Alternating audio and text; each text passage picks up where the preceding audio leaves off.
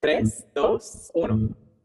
Chachareando. Chachareando. Chachareando. Chachareando. Chachareando. Chachareando. Chachareando. Chachareando. Chachareando. Chachareando. Chachareando. Chachareando. Chachareando.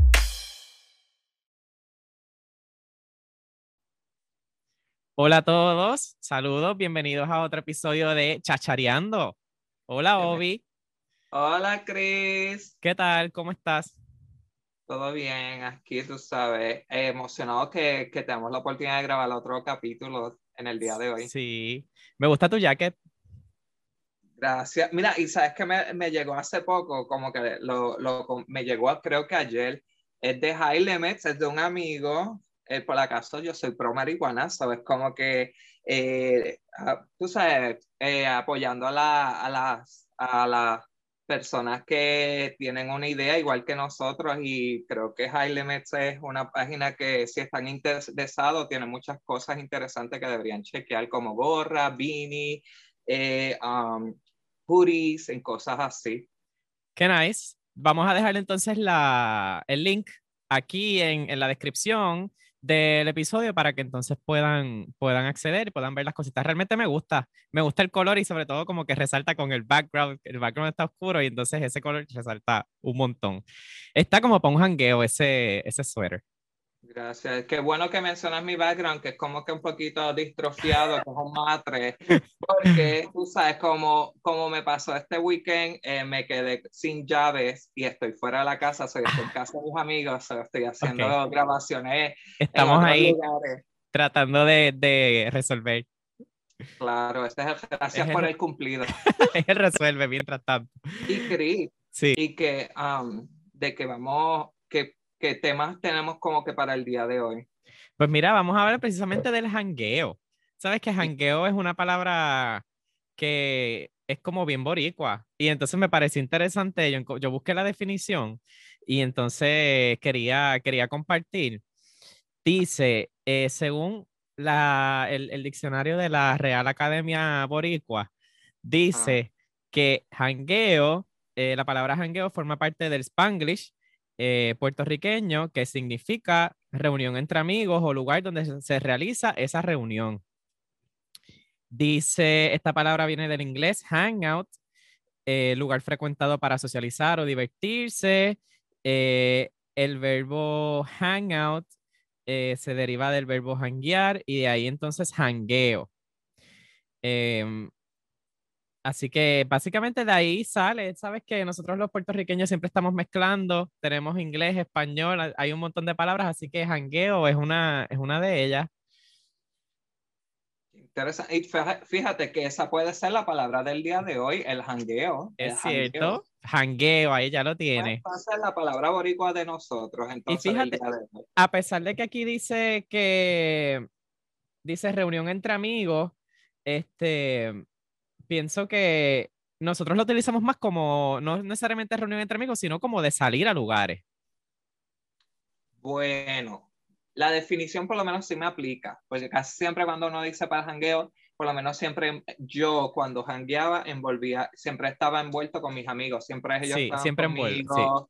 Siempre estás envuelto. Como siempre- que hace sentido que envuelven un grupo de Sí. personas que yo creo que los boricos siempre salimos mucho en grupos y cosas así. Sí, salimos a lugares. ¿Recuerdas, tienes recuerdos así de jangueos aquí en Puerto Rico?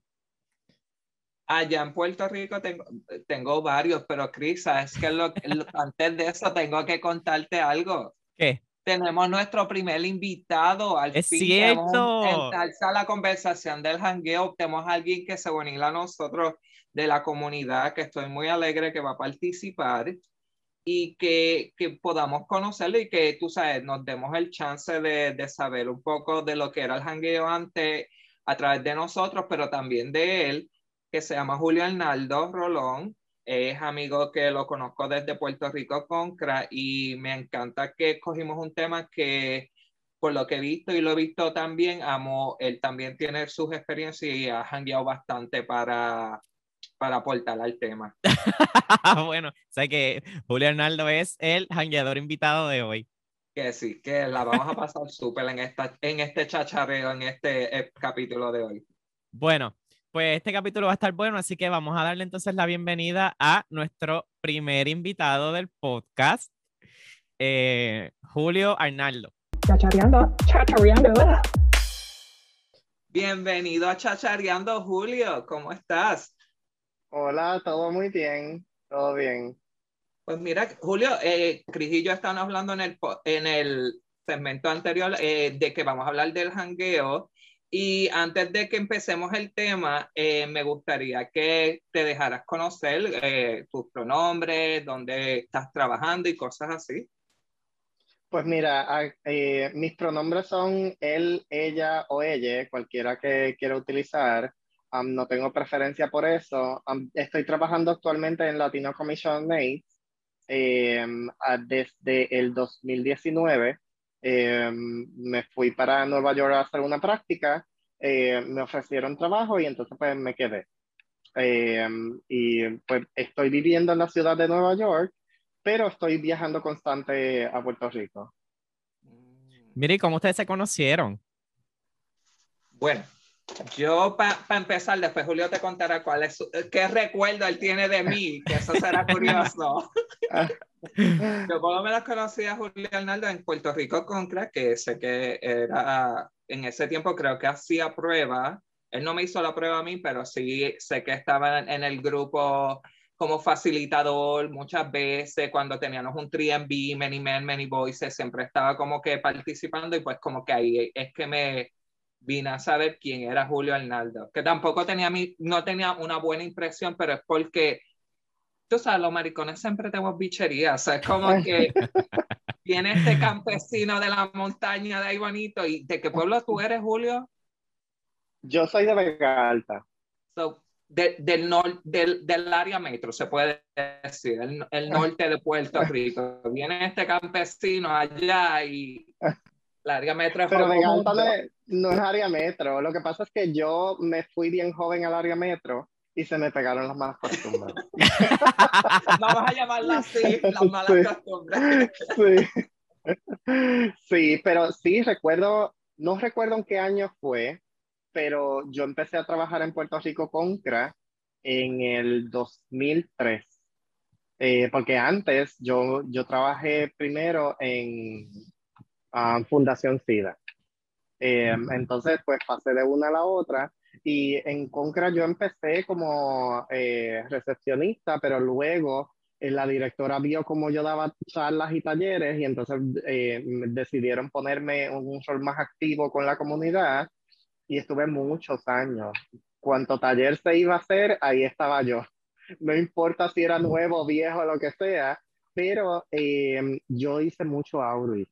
Entonces salía constantemente a las discotecas y ahí es una de las de, de cuando me empecé a dar, como quien dice, a conocer, porque todo el mundo empezaba a reconocer a uno por la persona que repartía condones en el jangueo. Que la gente lo encontraba entretenidísimo. Incluso para mí, en un principio, eso era como que lo máximo. ¡Ah! Tú trabajas en la discoteca dando condones. La gente se pensaba que uno estaba jangueando. Pero cuando Y tú no te podías dar ni un trago. Exacto, cuando tú te metes en ese mundo de hacer outreach como se hacía en la vieja escuela, porque eso es algo que ha cambiado muchísimo, eh, te cambiaba la vida. Todo el mundo te conocía y tú no sabías quién era nadie. Eh, segundo, uno tenía esa impresión de una persona picha y era que en la, en la, cuando tú trabajabas te- no te permitían interaccionar más allá con personas que se consideraban clientes. Mm, Y un cliente era la persona que tú le dabas un condón. Así que si Ah. yo le daba un condón a toda la comunidad gay, no tenía con quién socializar. Porque entonces era como que tú me diste un condón en la discoteca.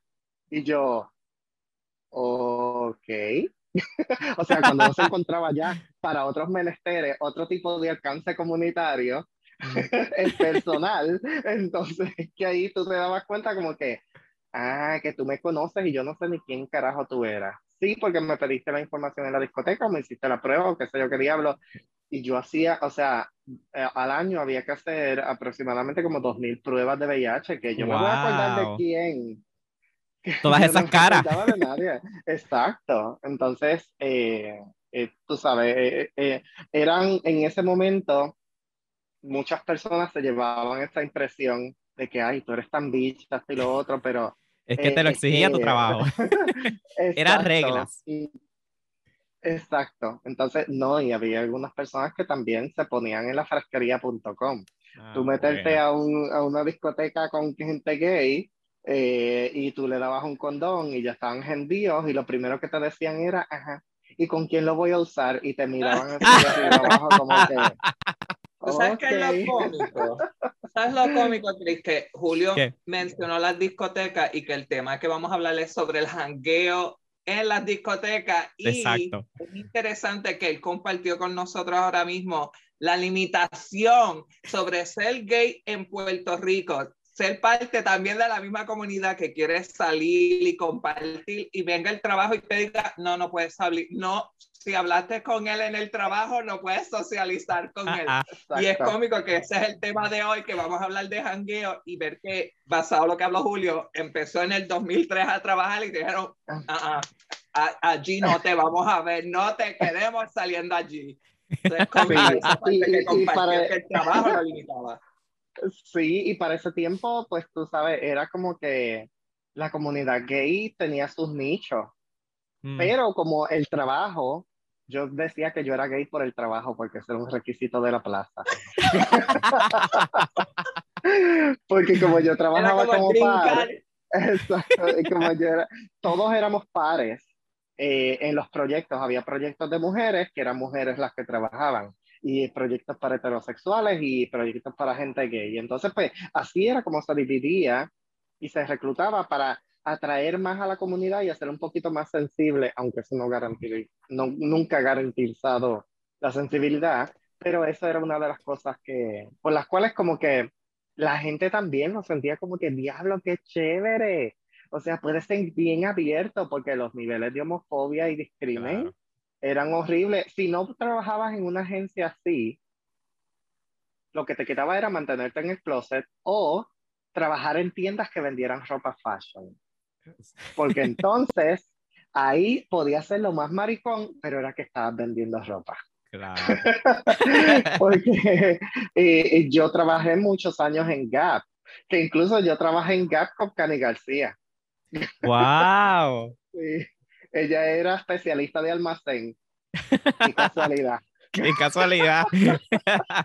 Ese plan de, de outreach, este, ¿verdad? Durante el tiempo que estuviste trabajando aquí en Puerto Rico, más o menos, eh, ¿cuáles eran, eran las discotecas que más frecuentaban para, para ese tipo de, de estrategia de prevención? Pues mira, había muchas discotecas que eh, siempre íbamos porque en un momento era donde se conseguían más casos de personas viviendo con VIH que no sabían el estatus. Ah, Entre ellos estaba Kenny's, Latinos, eh, eh, Eros, en- o luego que fue Crash, sí. am, y Circo nunca nos permitió hacer outreach. No.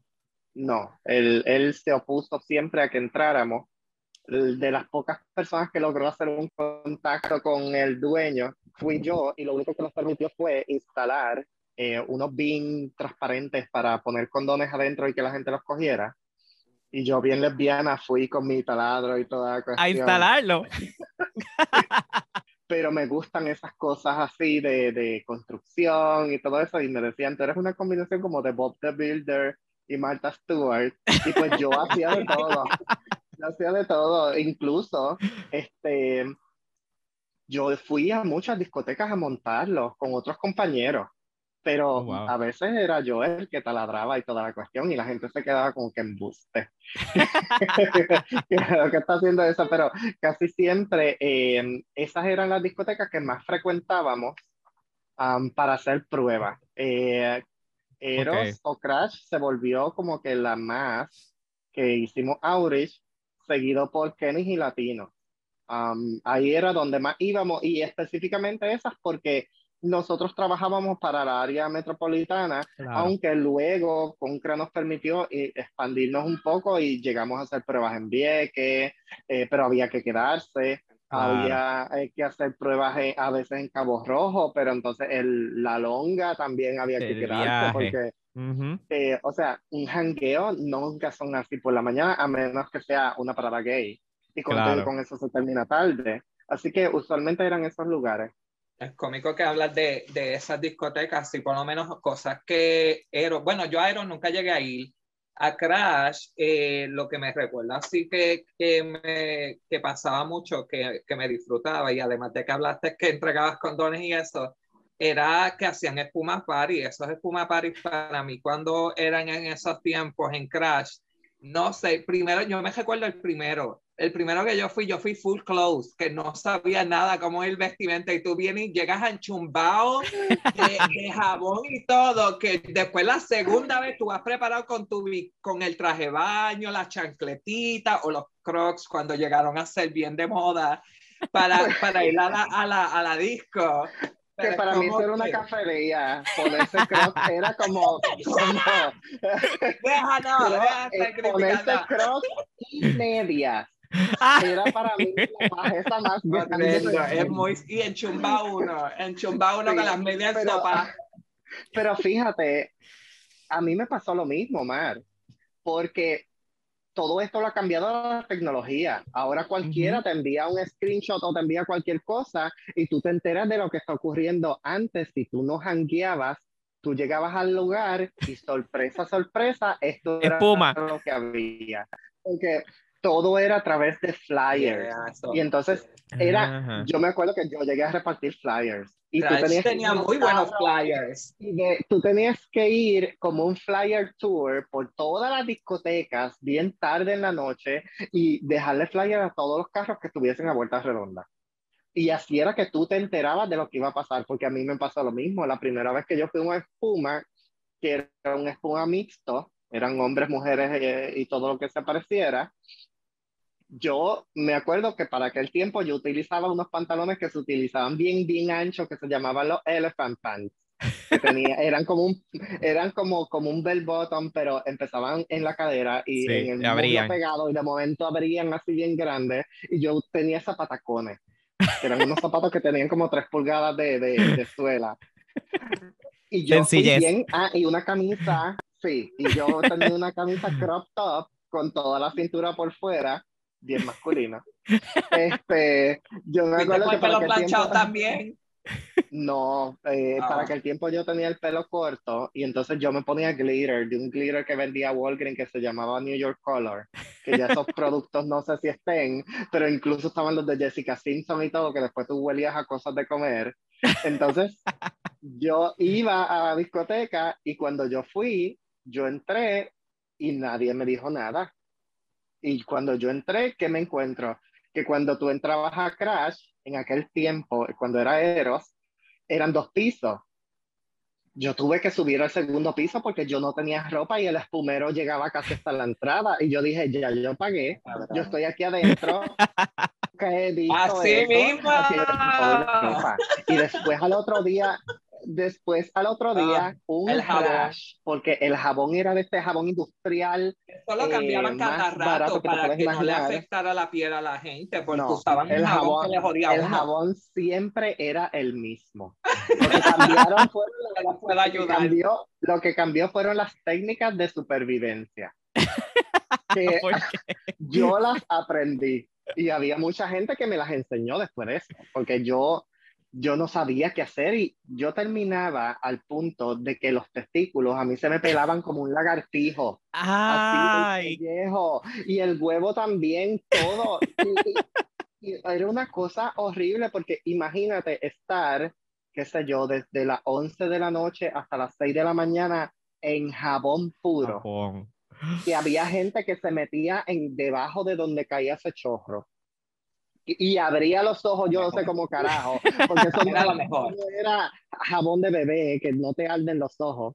Pero las locas eran tan aficias que se metían ahí y mamaban y todo con jabón. Y yo decía, ¿qué carajo? Si yo no Siguiendo puedo, él. jabón puro. Eso tú hablabas y tú botabas burbujas así como esas pistolas de los horrible. Yo nunca pude, aparte de que yo fui bien inocente. Como en mi tercer espuma party, yo entendí qué era lo que pasaba allí. Porque yo me recuerdo que en mi primer espuma party, yo bailé y me mojé. Fue bien Y salí inocente. El primero siempre es bien inocente. Uno El va como, "Ay, segundo, una". Sí, es el muy segundo. inocente. el segundo ya yo fui con Jamie Sunflower. Ya yo fui, que para aquel tiempo no hacíamos show. Este, éramos, fuimos un grupo de amistades que éramos como 17 gay, que nos pasábamos siempre juntos. ¿Y qué hicimos Jamie Sunflower y yo? Era un entretenimiento porque eso era como ir a Plaza Acuática. Ajá. Pues estábamos gozando porque estábamos en un fumero con un montón de gays. Nosotros, ¿qué hacíamos? Pedíamos tragos y con el vaso de los tragos cogíamos agua del piso y se lo tirábamos a los maricones que no se querían mojar que estaban en el segundo piso. Y ese era todo nuestro entretenimiento porque tirábamos el chorro de agua sucia, el lechá y con todos los adentro de él.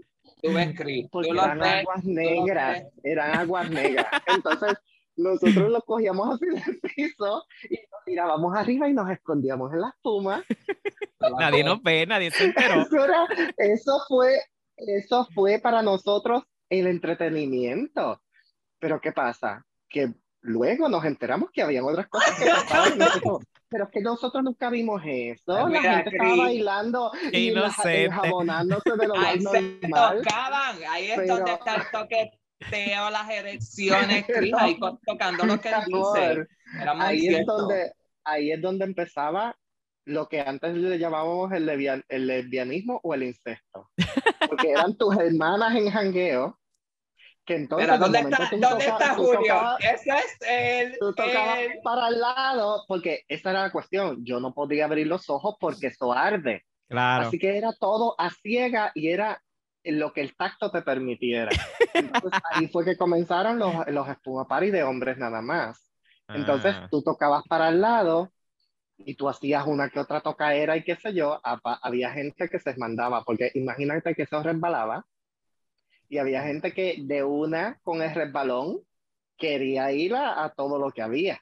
Llegabas a terminar, yo creo que nadie que tenía sexo en el Puma Party, bueno, a menos que sea rapidizo de esos que se viene bien rápido. Sí. Yo nunca llegué a venirme en ninguno de los Puma Party, sí tuve sexo con protección, porque como Julio explicó anteriormente, de que tú podías conseguir condones en la discoteca dentro, los consigue porque la prevención siempre ha sido parte de, y era bueno porque cuando conocías a estas personas que tenías hasta los paquetitos que te daban gratis antes de entrar, Sí. ya tú estabas preparado que a lo mejor podías tener sexo, que eso fue lo que yo hice en los tú ba- empezabas bailando en el espuma, el toqueteo y el joseo, y después como que yo no llegué a ir a la parte de atrás a, a- a que me lo lavaran, pero sí fui a la parte del frente, te lavas la cara y usas el baño y ahí llegué a hacerlo. Hice, No, pero Hice- eh, tú estás hablando de cuando tú jangueabas.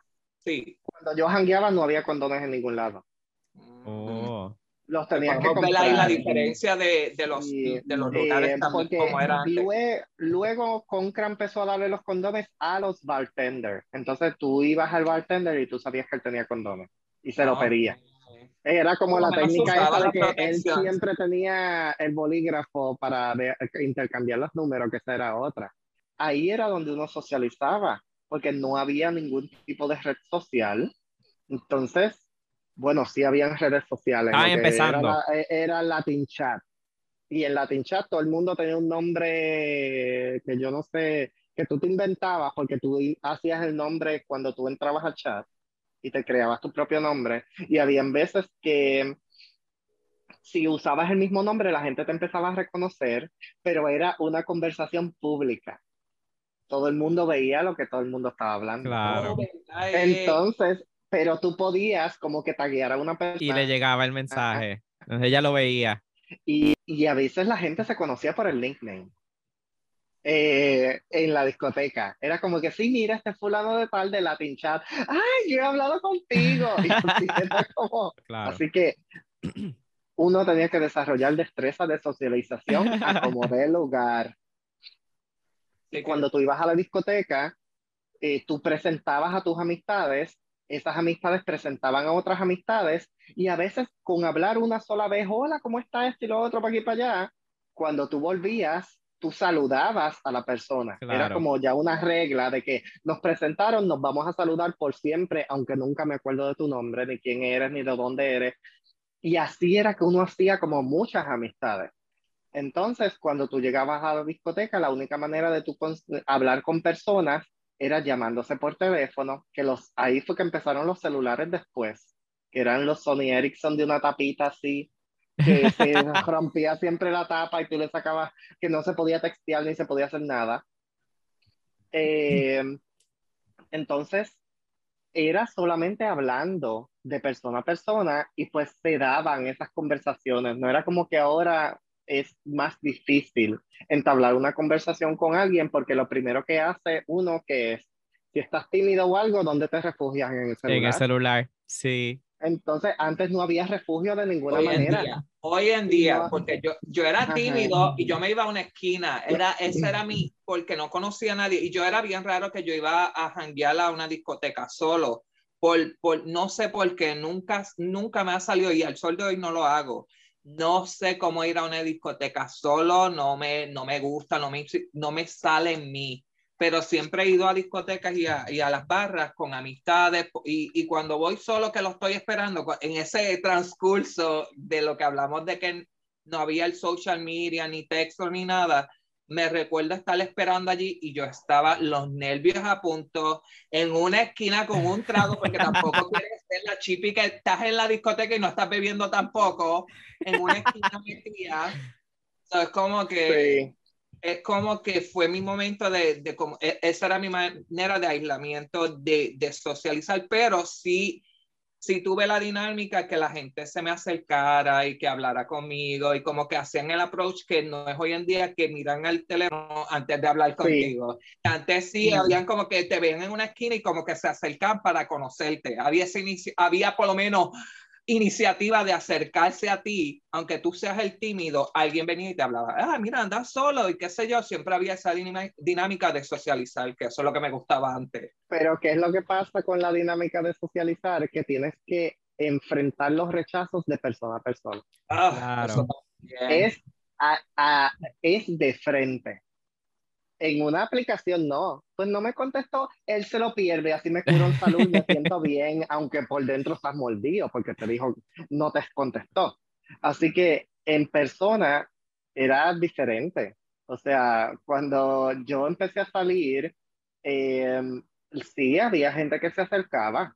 Yo eran bien pocas veces las que me acercaba porque me daba ese miedo. Claro, miedo al Porque, rechazo. eh, y- pero, exacto, el miedo al rechazo y era bien obvio. Era como que, hola, esto y lo otro, y de momento tú veías, vengo ahora, y se fue para la otra esquina de la barra. Ah, Ya, Eso era una, eso era, mira, pero habían los psicos que te perseguían. ¿Y qué? Y uno, pero este no entendió. Vengo ahora, y tú te ibas le a pasó a meter. ella nada más. Habían veces que, o si no, tú estabas pendiente a otro macho y estaba eh, también esta dinámica que eran como que quererse casar, que te conocí hoy y a- es ahora. Y había veces que era como que, no, sabe para allá, que me estás meando el área y yo quiero, estoy pendiente a aquel hombre. Me Entonces, si acerca, exacto, se, se espantaba. Entonces, era una lucha. No era como las aplicaciones que hoy en día lo que tú haces, lo primero que haces, abres Grindr a ver si hay gente a vuelta alrededor o otra aplicación para ver si están cerca. Ok, pues le puedo hablar aquí y vamos y nos conocemos. Pero antes no era así. Antes había discrimen porque habían discotecas que si eh, eras muy afeminado y ese no era el público de la discoteca, no te permitían entrar. O si te vestías de mujer y era una discoteca para hombres, tampoco te dejaban entrar.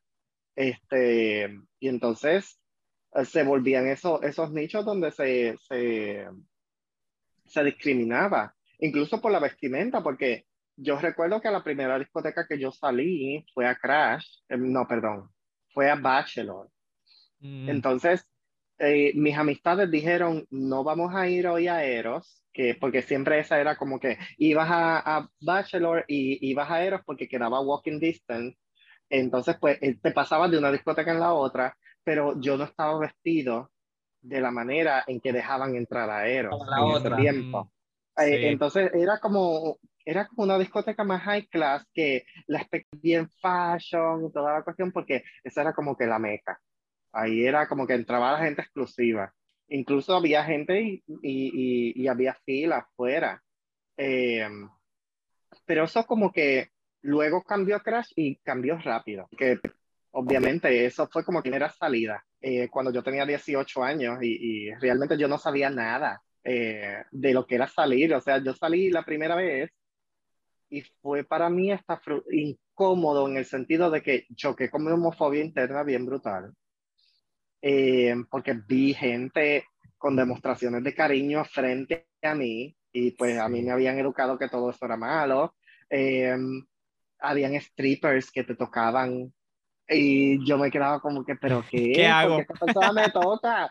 Sí, entonces yo tenía la mentalidad de que tú conocías a alguien, se hablaban eh, y te casabas con la persona y después tenías relaciones sexuales y adoptaban un perrito. Y entonces esa idea ficticia, estúpida de la relación perfecta. Eh, y yo era así, o sea, yo era bien a la antigua, bien a la antigua. Aparte de que tú te creí, o sea, cuando tú salías al ambiente, tú salías y rápido alguien te adoptaba. Y pues yo eh, estaba pues con las ideas que los otros gays me inculcaban también, porque si ellos eran los gays y ellos llevaban más tiempo, pues lo que ellos decían era verdad. Claro. Entonces yo, eh, eh, te inculcaban más machismo, te inculcaban cómo tenías que vestirte y cómo era la moda, por eso era que todo el mundo como que se afeitaba. Llegó el momento que después como que lo de afeitarse empezó a dejarse. Eh, si eras muy afeminado, pertenecías a un grupo, que eran las poncas. Si, eh, si no, pues entonces eras como que pertenecías a grupos diferentes y sí, eso, eso, eh, eh, habían unas diferencias bien marcadas, incluso los públicos que, de las discotecas, porque Crash se caracterizaba porque iban bastantes poncas y era la gente como bien high fashion. En Bachelor no era tanto así, era un poco más normal, pero si ibas a Bocacho, que era la discoteca de música tropical, ahí te encontraban las cafretonas que eran las que bailaban, que eso era como que ¡ah! música tropical, ay Dios mío, porque, o sea, también te repito, de, en el grupo que uno se pasaba, Ujú. este, y había ese discrimen entre unas personas y las otras, y, y el clasismo, y era como que yo soy un gay que me compró la ropa en Oxtree, que era en aquel tiempo una tienda como que bien fashion, y todos los gays vestían como que de ahí, y si te ponías una polo o una cosa de otro lado, era como que, ay, loca, por favor, los gays no vestimos así. Y cada discoteca tenía como un, un tema y un público en específico. Eh, incluso la primera vez que, que ya era Crash para aquel tiempo, cuando Crash empezó con las noches de reggaetón, para gay como yo, eso era una cafrería que yo no sabía cómo era posible que los gays estuviesen haciendo eso. Llegaste a ir, llegaste a ir, Claro que yo sí. creo que las noches, La pre- las noches la de reggaetón eran grupo. noches que se llenaba y eran miércoles, si no más recuerdo. Sí, era que- miércoles que se- con Druxila que hacía- Divine. era el día que tú hacías fila para afuera, porque tenías que hacer fila porque era de las noches más que se llenaba de gente, porque venían los estudiantes de las universidades, venían los No, pero los días, los días que, que mm, venían los estudiantes mayormente eran los jueves, que entraban con por, descuento. por- por el descuento, pero no, la Sí. música no era reggaetón eh, para ellos necesariamente. Sí, porque ahí fue que empezó a apelar a un público más joven. Y eh, fue cuando empezó el reggaetón. Claro, Eh. Antes, a- antes, antes ni si- ay, antes era rap, después fue reggaetón. Y el reggaetón era clandestino, como quien dice, era una música, eh, eh, o sea, ahora se ha normalizado el que hablen malo y todo el revolver y la cosa, pero antes era una música que yo la consideraba la suciería más grande y cómo era posible. Ella, doña, sí. yo, yo, yo fui bien activista y bien político desde el principio. Entonces, eh, pues tú sabes, uno, uno empieza a discriminar contra esas otras maneras de expresión. Es que es un proceso de aprendizaje que es el más difícil de todos, que es el de Ujú. desaprender. Claro. Porque primero aprendes lo que te enseñan en la, en la iglesia, en la escuela, en la sociedad, de que todo eso es malo. Después tú internalizas de que es malo, pero esto fue lo que me tocó, y entonces tú empiezas a hacer lo malo que te dijeron que era. Pero entonces viene esta otra cosa que también la comunidad gay decía como que, ay, ¿cómo es posible? Y entonces, eh, eh, acuérdate que el, el reggaetón siempre ha sido machista. Entonces, eh, eso no había cabida para la comunidad gay ahí. Eh, así que eh, al, al después haber eh, este otro cambio, es un proceso de crecimiento en el tú pararte y decir, estoy pensando tal cosa, pero ese pensamiento está mal, por lo cual tú tienes que luchar con tu propio pensamiento y decir, ¿sabes qué? El que no te guste no significa que esté mal. Las personas lo pueden hacer. Eh, Claro. pero fue un proceso, porque al principio yo criticaba a toda la gente que iba a esos sitios de reggaetón. Incluso a mí el reggaetón nunca me ha encantado, eh, porque es que no lo bailo bien. Y, y la escucha reggaetón es como que si tú no bailas reggaetón, es como que, ajá, en una esquina, es como ir a un bailable y quedarte en una esquina sentado. Así que, Pero tú sabes que es cómico que tú digas eso, porque algo que, que habíamos hablado anteriormente es que, que tú me estabas diciendo que antes también una manera de socializar y conocerse era, Era a través, del de baile. baile, del baile, el, sí. el que le gustaba bailar y, y, y, y se, así se socializaba. Venía y tú no, no tenías con quién bailar y alguien te sacaba a bailar para socializar contigo y así se conocían también a través del Lo- baile.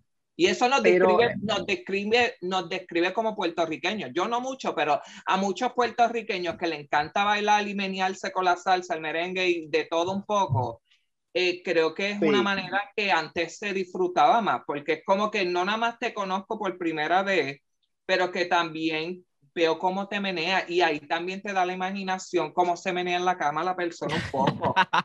Como que Sí. te da esa idea como que ese meneíto y cómo suelta las caderas, que yo soy trinco aunque como- eso también es otro estereotipo, porque hay gente que perrea de lo más bien y se piensa de que es la persona que va a perrear mejor en la cama. No necesariamente. No necesariamente. Así que ahí están estereotipos también, pero sí es cierto, como tú dices, Omar, porque eh, yo recuerdo que an- el, el tecno lo baila cualquier persona, después que te muevas para lado y lado, ya estás bailando. Gracias. Así no, que, no, no, este- no juzguen lo que lo bailamos, que yo me siento que estoy hallado en este momento. y que- Sí, pero yo recuerdo que esa era la manera de tu poder socializar. Ujú. Porque, ¿qué hacías? Tú, mi- la, la manera de socializar antes de las aplicaciones era mirada, lenguaje no verbal. Yo viví la transición de no tecnología a toda la tecnología. Incluso ahora yo siento que yo no tengo ningún tipo de destreza de socialización. yo digo como que, ¿cómo se hace ahora? Porque si yo le quiero hablar a alguien y es a través de una aplicación o tengo que chequear y qué sé yo qué dicho, entonces, no sé, eh, todavía me cuesta eh, el, que, el que me gustaba más como era antes, donde yo hacía muchísimas más amistades, donde estaba ese contacto más de persona a persona y ahora incluso hasta con las mismas amistades, si tú no fomentas una conversación, estás con el trago y cuando miras para el lado ya está todo con el celular en la Sí. mano o ondeado ahí. Todavía hay relaciones de amistad y yo siento que mis amigos siempre han sido los mismos desde ese momento.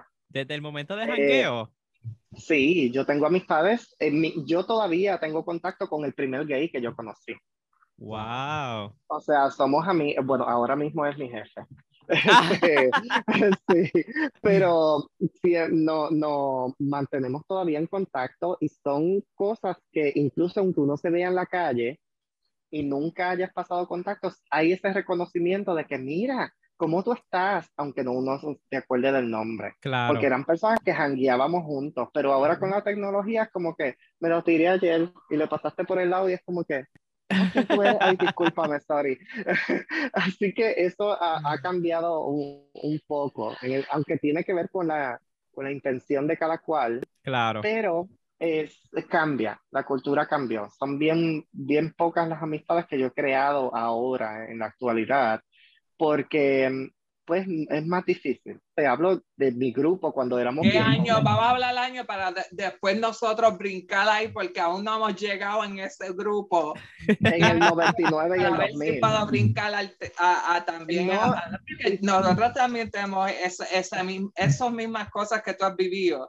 Nosotros también las hemos tenido. Ahora mismo es cómico que tú hables de esas cosas con tus amigos. Cuando yo tengo con el que jangueaba, yo era uno de ellos.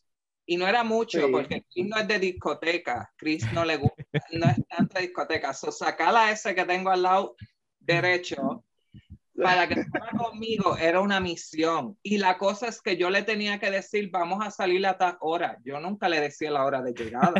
no. La cosa conmigo cuando yo salía, porque los dos somos de ahí bonitos, mi jangueo para ir a San Juan era como que Ah, yo ok. a todos mis amigos, no nada más el de ahí bonito, tenía amigos en Sidra que los buscaba a los dos. Después Sí. estaba el de Caguas o San Lorenzo, que también sí decían que sí los buscaba. Y después me tiraba a Caguas. Que diga San Juan para Sí. allá a janguear. Y el regreso. Eh, el regreso es otra cosa aparte. Ya estabas yo- hendido. Ahí hablando con lo que me... ¿Ah? Ya estabas alcoholizado.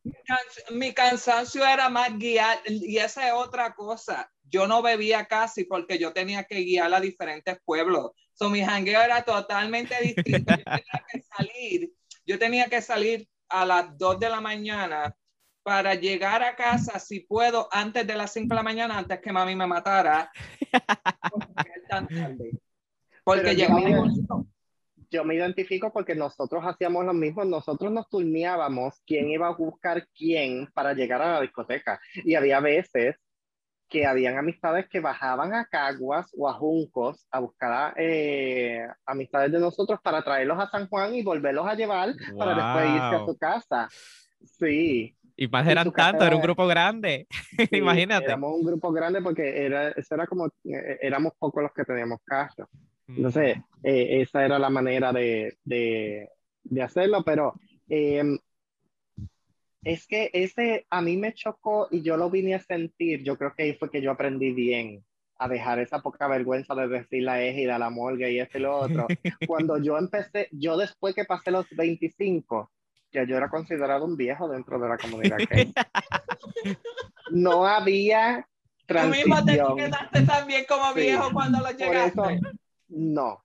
Esa era la cuestión, que tú luchabas contra eso y ahí era que tú entendías como cuando tú ibas a, a Tía María y tú decías viejo. Mira, eso era que te querían caer a palo y, y arrastrarte por la brea. Pero era así. O sea, y yo me... también la conocí. No estás solo, porque hasta yo cuando, llegando del pueblo que yo llego, cuando nos mencionan a tía María, eso era, no sé por qué tenían ese estereotipo y ese, esa, ese describe de que eso nada más eran para viejos, que para que tú vas para allá. Y Sí, yo creo pero- que también los tragos eran baratos y hacían buen, buenos tragos. Era pequeño, porque Sí. llegué ahí. No Pero potente. eh, pero Pero lo remodelaron y lo abrieron un poquito más, porque la primera vez que yo fui era más pequeño de lo que es ahora. Pero es que yo creo que Tía María, al ser una de las discotecas, bueno, es la discoteca, no es la discoteca, es una barra, una pero es la barra, barra sí. más vieja gay que tiene Puerto Rico. Es la actualmente, antes era Bocacho. es la Ponce León para Sí. decirle a la persona que no Sí. sepa dónde es. ahí todavía va gente de cuando esa, cuando esa discoteca era nueva prácticamente, entonces eh, se ha mantenido, el público se mantiene, o sea, Sí. yo era público de Eros y Crash. Cuando Crash dejó de existir, yo dejé de salir bastante, porque ese era como mi lugar, Ujú. ese era como que con lo que yo me crié, por decirlo así, en la patería. Um, y aunque hay otros lugares que yo podía salir, no era lo mismo. Entonces Ujú. ahí es donde van tus amistades. Y si tú te fijas, es una cultura diferente. Sí. Eh, la manera de socializar, son gay mayores, pero todos ellos tienen otras, eh, eh, otra mentalidad. Tiene Sí. otra palabra, pero cuando deje de pensar en eso me voy a acordar. Este, mm, la cuestión es que o- es la manera de pensar es sumamente diferente Claro. y uno va cambiando con eso. Cuando yo empecé a romper con mis propios prejuicios, yo empecé a, janguear ahí. Aparte de para buscar más aceptación, porque en el otro lado ya me daban de codo, porque ya era una Ya loca vieja. vieja, ya ella- Ah, Ya eres viejo. Sí, era como que fui con el rabo entre las patas y esto fue lo que me tocó, así que pues eh, me aceptan, me hay espacio para uno más.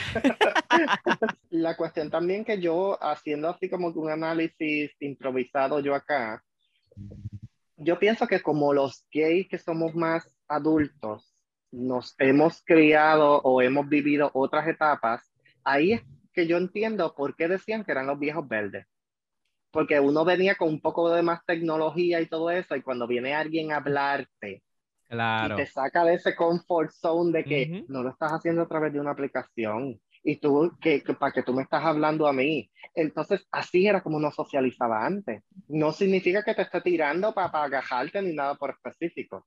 Entonces, ahí es donde, donde viene esta, esta cuestión de, de, ay, es que ahí es lo que hay son un chorro de viejos verdes. Porque es que así era que se solía Claro. se socializaba antes hablando. Y yo por lo menos tuve bien pocas experiencias en que alguien me agarrara una nalga. Esa era siempre la otra cosa de que ah, uno iba a la discoteca con las, ah, entrabas de espalda para que los que te gustaban te agarraran las nalgas de verdad y te las agarraba el que no te gustaba y ya eras Ave María. Eso era lo peor que te había podido, te habían violado la, la, eh, este, tu, eh, tu espacio personal. A veces incluso yo recuerdo que las dragas, cuando tú hacías eh, amistad con ellas, te recriminaban, ay, no viniste ayer. Pero loca, ya yo empecé a trabajar. Yo tengo que yo madrugar. tengo- exacto, yo tengo que madrugar, yo tengo otras cosas que hacer y la gente no lo entendía. Porque al uno empezar a adquirir responsabilidades, Claro. el día no pare más de 24 horas y Ujú. tienes que hacerlo. Yo recuerdo al principio yo llegué a janguear lunes en Stargate y me iba a trabajar, eh, iba a la universidad y después trabajaba. Martes era este, la noche de nuestro ambiente. Y entonces después de nuestro ambiente me iba a estudiar y me iba a trabajar. Y entonces por la noche volvía y jangueaba que si las noches de perreo. Entonces después jueves era los días de crash, que era la misma discoteca y era como que ir dos veces a la misma discoteca era como que, ah, aunque ellos la modificaban. Yo recuerdo que donde era la barra al frente era la tarima y entonces ellos usaban las barras de atrás y el segundo piso y ahí era que, la, que hacían los shows. Eh, después viernes eran los días de, de irse a este, para eh, Bocacho o, y los sábados eran los días de Kenny's y los domingos eran los días de San Juan Chateau. No eran los días de latinos porque para que, mi tiempo latinos abrió después. Que Mm. San Juan Chateau era eh, eh, este concept, le cambiaban el nombre y ahí era donde eran los domingos y era música en vivo. Y tenían un DJ para las pausas, pero eran orquestas o bandas y todo eso, y iban artistas eh, de renombre en ese momento, de que si no lo viste en la fiesta patronal, pues tenían la oportunidad de verlo ahí. Eh, y eran, este, y así volvía y se repetía. Y se repetía y llegaba el momento en que ya uno no daba para más nada. Porque yo hubo días en los que yo no dormía hasta el lunes. Igual que antes, a- habían eh, muchas más discotecas que ahora. Claro. Antes uno iba como que un ratito a una, no te gustaba, te ibas para la otra, y así seguía. Te había mucho, tú no tenías que irte a un sitio nada más para socializar, habían tantos y también de diferentes pueblos que como mencionaste Sí. anteriormente estaba, yo que vengo de ahí bonito, si querías janguear para un sitio gay, el pueblo más cercano es Cagua, Sí. so era latino, que podías ir a latino, eran los domingos que era gay, y como tú mencionaste anteriormente, Kenny, que Kenny era sábado, y era open bar, tú pagas, ¿cuánto era la entrada? Como 15 pesos, y era open bar. Hey, Empezó en 15, después lo subieron hasta 25, yo creo, 20 y algo. La gente empezó a ir más y más y más. Yo Sí. creo que cuando yo fui era 20. Sí, yo cuando empecé era 15, pero cuando yo empecé a, a janguear, yo casi no bebía. Yo era bien poco, porque yo era como que más sanano para eso y era como que, ay, yo iba, y yo Bueno, brincaba y saltaba y qué sé yo, pero una vez uno empieza a probar esas cosas, pues ya, tú sabes. Ya. Ahí te liberas y le puedes hablar al macho que no te atreves a hablarle. Entonces, Bailas bien o, o bailas mejor. exactamente. Sí. Sí, ahí entonces era, tú sabes, a- aparte de que, pues, ¿qué más vas a hacer? Si, Claro. si, pues, te, te motivan a, a, a beber, porque ¿qué otra cosa más vas a hacer? Pero sabes que es cómico que por lo menos de parte de nosotros tres, los tres íbamos con la intención de pasarla bien, no, aunque había, eso ahí no fue la primera intención por lo menos de salir, o esa era tu, ¿tú crees que esa era tu primera intención de voy a la discoteca a tirarme un macho? Bueno, cuando yo empecé a janguear, esa era mi, mi, Wow. mi, mi mentalidad. Siempre hubo la persona que nunca salió una noche sin haber conseguido algo. Eh, había gente que nunca fue para eso. Y era como que yo aquí soy la diva y yo vine a dar cara y a demostrar que aquí yo soy el gay que se debe ser. Era la bichería. Este, pero yo creo que a mí sí me afectó porque a mí dentro de la comunidad gay también todavía yo eh, eh, enfrentaba muchos rechazos porque habían personas que me veían tan afeminado que entonces los machos que me gustaban no me, no me aceptaban. Entonces, eh, se volvió también una manera de decir, ok, pues no estoy tan mal porque todavía puedo conseguir. Eh, y entonces, pues, tú sabes, este, llegó un momento en que sí, eso yo iba específicamente a eso. Um, a ver si conseguía a alguien para la noche, que en ese momento era alguien para la semana. Porque Ok. era como que, pues, hoy, hoy eh, hacíamos lo que íbamos a hacer y nos manteníamos en comunicación y había veces hasta esa chulería de que vamos a salir y si te invitaban al cine ya era, tú ibas con el vestido de novia en el bolsillo porque había que sacarlo de emergencia y ya eso era, olvídate del éxito.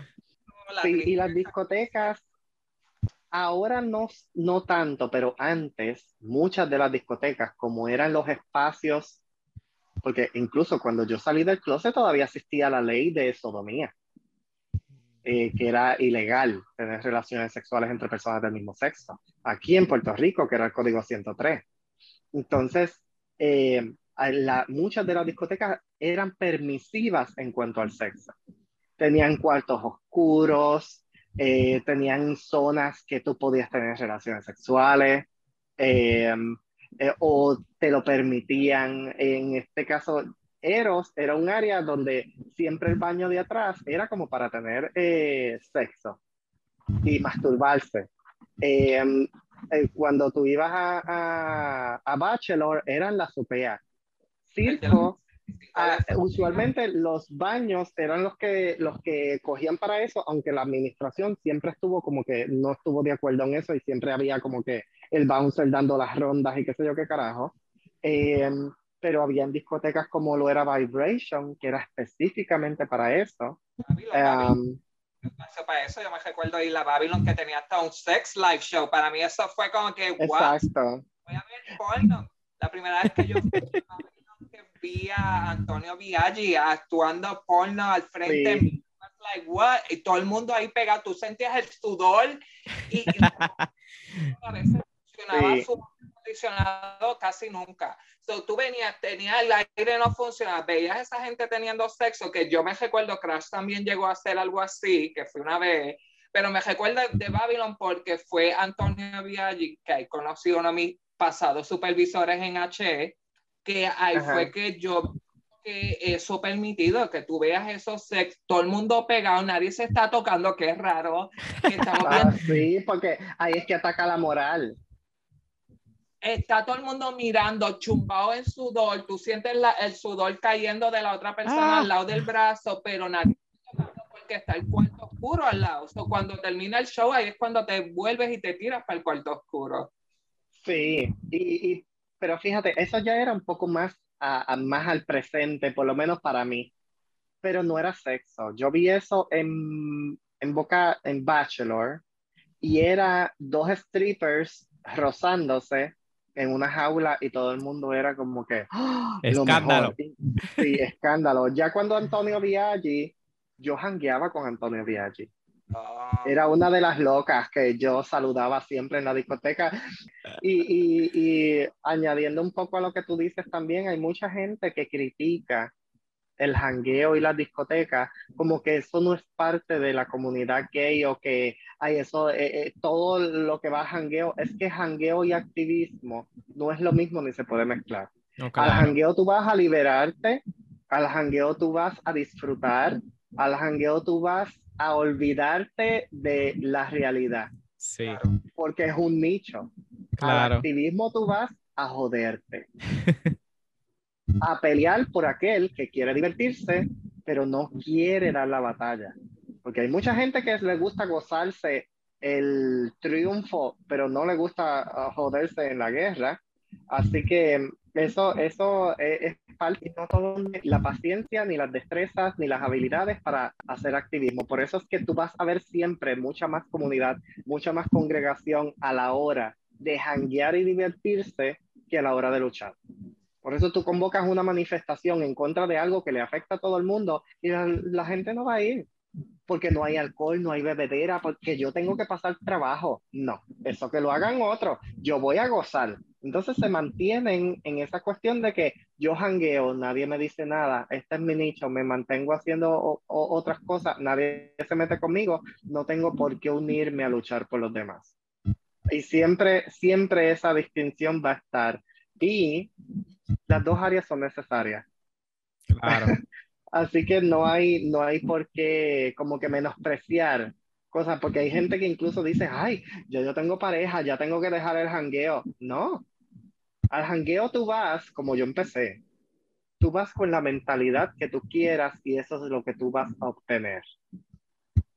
La, la culpa no la tiene la discoteca, la culpa no la tiene la música, la culpa no tiene la persona que se te pare al lado, es con la mentalidad que tú vayas. Porque si tú vas a buscar sexo, sexo es lo que vas a encontrar. Si tú vas a buscar entretenerte con amistades, eso es lo que tú vas a encontrar. Y hay veces, y si no lo encuentras, te vas a frustrar. Tú dijiste, tú venías y en la discoteca no conseguías, te ibas para la playa y ahí a lo Ajá. mejor So, es cómico. Hoy en día es totalmente distinto. So, es como que es interesante que hablemos, de- que mencionemos eso a la persona también, que le abres la mente, decir, mira, no vayas a la discoteca nada más con un, con un Con un propósito. objetivo, exacto, con un propósito. Lo que es ir a trabajar 40 horas a la semana. Vienes y tienes que, ahora mismo en el caso tuyo, que tú estudias, y bueno, y Chris, que es- es profesor, que tienen que hacer tanta cosa. La discoteca era una liberación, era un sitio que tú escuchabas música, bailaba y todo el mundo iba con ese propósito. El, el tirar tu macho, ese era como que, como el, el- la cremita del día. Fue Es como que la cherry. y también me tumbé un macho, bono. Pero como que la, cuando tú te, tú te preparas mentalmente y vas con un propósito que no necesariamente dependa de otra persona, por eso es que quiero hablar como que cuidado cuando digan voy por un macho, porque realmente a veces no vas a conseguirte ni el macho, pero si vas, Exacto. quieres bailar, disfrutar Disfrutar. Ujú. ¿sabes? y ser tú, ese era un sitio perfecto para ir. Sí. Ujú.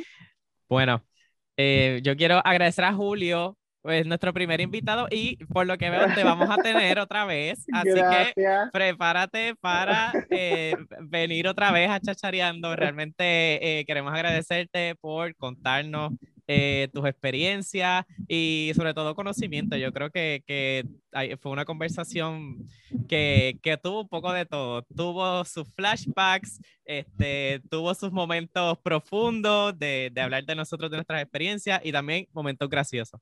Así que gracias por, por aceptar ser el primer invitado y esperamos entonces verte aquí otra vez. Gracias, gracias. Aquí siempre la orden. ¿Cómo te pueden conseguir en social media o en las, el- ya que hablamos de las redes sociales? Da tu información ahí a ver si te Ah, conocen. bueno. bueno, es que mi, mi red social, ya, eh, eh, yo soy casi hasta antisocial en mi red social. Okay. Porque la uso poco, pero. Facebook, por Julio Arnaldo, me consiguen por Facebook. Me pueden hablar. Si son cuestiones de trabajo, pues que vayan a la página de la coalición. ¿Cómo es? ¿Cuál es la página, Julio? Es, eh, um, Latino Commission AIDS y la página es www.latino8.org. Perfecto. Lo vamos también a incluir como quiera en, en aquí en la información de, del episodio para que lo tengan. Gracias, Julio, por participar en este episodio de Jangueo en Chachareando. En verdad, te agradezco un montón por decirnos que, que sí y por lo menos yo a- acercarme a ti que dijeras que sí, en verdad, muy agradecido. Gracias. Gracias, gracias por todo. Gracias, Julio. Bye. Bye.